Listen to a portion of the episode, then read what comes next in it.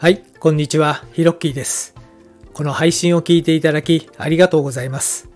このチャンネルでは僕の今までの経験をもとに物事の楽しい捉え方や考え方についてお話ししています。どうぞリラックスして聞いてみてくださいね。お忙しい方は2倍速がおすすめです。それでは始まります。Hello to all about 10 million fans all over the world. I'm Hiroki. How's your day? いつもこのチャンネルを聞いていただきありがとうございます。今回は日常的に心を豊かにするシンプルな方法というテーマでお話しします。前回のご機嫌な生き方のコツと合わせて聞いていただくと良いかもしれないですね。ご興味ある方は放送内容のところにリンクを貼っておきますのでチェックしてみてください。まあ、いきなりね、ちょっと話を変えるんですけれども、皆さんライブって、えやってますでしょうか、はい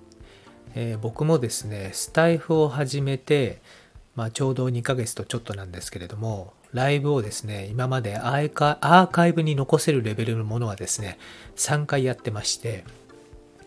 で、時折やってます。でね、ライブって本当に怖いですよね。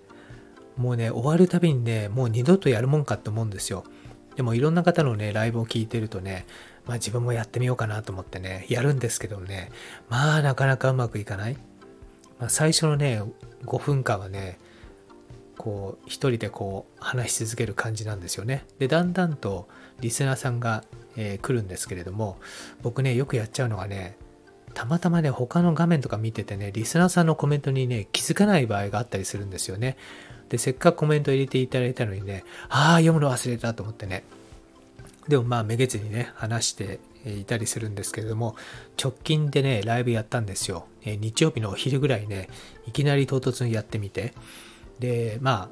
えー内容はね、インテリアの雑談というテーマでね、やったんですけれどもね、まあ、最終的にね、えーと、5名の皆様に来ていただいたんですけれども、あの、最初誰も来ない時にね、この一人で何を話せばいいんだろうかって、もう皆さんどうやってんだろうと思いますけれども、で、結論ですね、やっぱり誰かとちゃんと計画してコラボ、コラボライブをするっていうのが僕にとって合ってるんじゃないかなと思ったんですよね。なので、まあその結局昼のね、ライブもまあ18分間ぐらいですかね、やったんですけれども、まあ好きなね、インテリの話だったんで、まあいろいろ話せたりはしたんですけどもね、まあなかなかこううまくこうライブを自分のものにできないというもどかしさがね、ありますよね。はい。というわけで、えー全く関係ない話から始まりましたけれども、えー失礼いたしました。はい、えー今回は日常的に心を豊かにするシンプルな方法、えーというテーマで、えーお話を、えー戻しますね。失礼いたしました。はい。で、さて、日常的に心を豊かに皆さん過ごしてますでしょうか、はい僕はですね、またですねって言っちゃいましたけど、なんかね、口癖でね、ですねとかえーっていうのが多いんでね、なるべくそれはこう言わないようにと思ってね、今ね、パソコンの目の前にですね禁止、えー禁止とかね、えー書いてあるんですけれども、やっぱりなかなか口癖治らないな。うん。まあでもね、少しずつ頑張って直していきたいと思います。はい。どうでしょう？日常的に心豊かに過ごしてますでしょうか、はい、僕はそうですね。まあ、毎日、必ず心が豊かっていうと、そうでもないですよね。正直言うと、まあ、本当にこう朝起きてね、わあ、なんか今日は一日いい気分だな、豊かだなって感じる時もあれば、なんかね、心、心がね、こうドーンと落ちてるっていう時もありますよね。まあ、人間だから仕方ないのかなと思うんですけれども、まあ、できればね、こう自動的に心がいつも豊かになればいいなというふうに思いませんでしょうか。はい。僕もそんな方法があったらいいなと思っていたんですが、えー実は先日ある経営者の方から、えー聞いた話がですね、これはいいと思って早速僕実践してるんですが、これはみんなにね、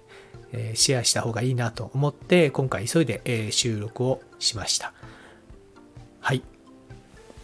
日常的に心を豊かに、えーするシンプルな方法について今からお話しします。これはですね、いつも使うもの、衣食住の分野で、えいつも使っているものの中で、一つだけ高品質なものを使うということです。えー、例えば僕は朝起きて、えー、ちょっとねストレッチした後に白湯を飲むというのをこの1年前ぐらいからやってるんですけどもその白湯を飲むマグカップをですねこの前エルメスのマグカップに変えてみました、うん、マグカップでね2万円以上の金出すかって感じですけどもでもねその毎日使うものじゃないですか。だからね毎日ねエルメスに入った白湯をね飲んでる自分のね気分がねちょっと高まるんですよ。おおみたいなね。全くね内容は同じ白湯なんですけどなんかねすごくね豪華な気分の左右になったりしてねその日一日のね気分が上がったりするんですよね。であとはですねこう靴下。靴下もねえっ、ー、と今まではねユニクロのもので十分かなと思ってたんですけどもそれもねえらい高いやつ買いましたよ。なんか1万円以上するようなやつね、まあ、綿、えっ、ー、と綿じゃないや。ウールか。ウール100%のやつで紳士物だったんですけども。でもねやっぱり違うんですよね。足に通すとだからなんかね、こうビジネスをやってる時にもね、ちょっと気合が入ったりしますよね。まあそんな感じでね、えいつも使うもの、衣食住の分野で、えいつも、え使ってるものの中で、高品質なものを、え取り入れてみてください。はい。で、それをやっていくとどうなるかというと、それにふさわしいですね、その自分を先取りすると言いますかね。あ、こうやったものを使っても自分はいいんだということで、自分にだんだん許可を出せるようになるんですよね。なので、まあ、結果を先取りしちゃうということです。はい。まあ、何もね、そういう高級志向、お金持ちになるっていうことが結果じゃないよっていう方はですね、いらっしゃると思うんですけれども、まあ、そんな方でもですね、やっぱりいつも日頃使っているもの、まあ、マグカップでもいいですし、グラスでもいいですし、まあ、あとは夜間とかね、そういったものもいいです。あとはこうペンとかね、えすごくいい万年筆をね、買ってみるとか、もしくはボールペンもね、例えばモンブランのものを買ってみるとかね、えー、あとはまあ使ってるノートをね、ちょっといいノートにしてみるとか、まあ、何でもいいんですね、衣食住。あとはその日頃使う、えー、座ってる椅子もね、もうめちゃめちゃ高いね、自分が本当いいなと思う椅子に変えてみる。まあそういったものをね、えー、するだけでも、えー、やっぱり気分が上がります。そして日常的にですね、えー、心が豊かになります。やっぱりそういった物質的なものをね、一つ取り入れるだけでも、こう、やっぱりそれを使うたびにですね、やっぱり見るたびに、まあ、座るたびにですね、やっぱり心が豊かになります。はい。で、それがやっぱりね、ほぼほぼ半自動的に、えー、そういう気分がもう手に入りますので、えー、ぜひやってみてください。はい。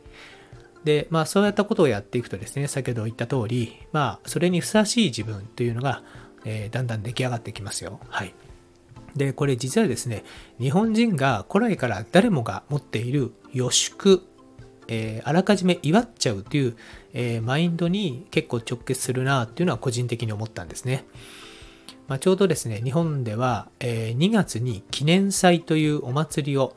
え、神社の方でやるんですね。これは五穀豊穣を祈るということで、こう稲作の前にね、え、今年も、え、実りのある、えー、季節になりますようにと、お米がね、たくさん取れますように、魚がね、たくさん取れますようにというですね、そうやってある意味予祝というですね、ことをやるのが記念祭っていうのだそうです。はい。で、最終的にですね、それをこう、刈り取らせていただくっていうのが、11月23日、新滑祭というのをやってます。えーまあ、勤労感謝の日っていうね、名称に今なってますけども、本来は新滑祭ということで、えー、五穀豊穣を、え、ー、と、こう、受け取る今度はこう、予祝でこう、祈ったものを、それを受け取るというね、結果を受け取るっていうお祭りが新滑祭ということで、まあ、ここでね、え新米を初めて、え天皇陛下がね、えー、召し上がるという行事でもあるんですけども、その新滑祭で、こう五穀豊穣の実りを受け取るということをやります。はい。なので、この実は日本人がですね、まあ、あらかじめこう予祝をして、で、それを受け取るっていうのをこれ毎年やってきてるんですよね。なので、これ実はこう衣食住の中でですね、何かいいものを使うっていうのは、まあ、あらかじめ、えー、こう祈っちゃうと。まあ、それにふさわしい自分になっちゃうっていうのをこう先取りしてやっちゃうということなので、必然的に、まあ、心が豊かになっていくということだなと、僕は解釈をしました。はい。えというわけで、今回のホラ吹きチャンネルはこの辺で、ま、いろいろ脱線した話が多くて、今回は失礼いたしました。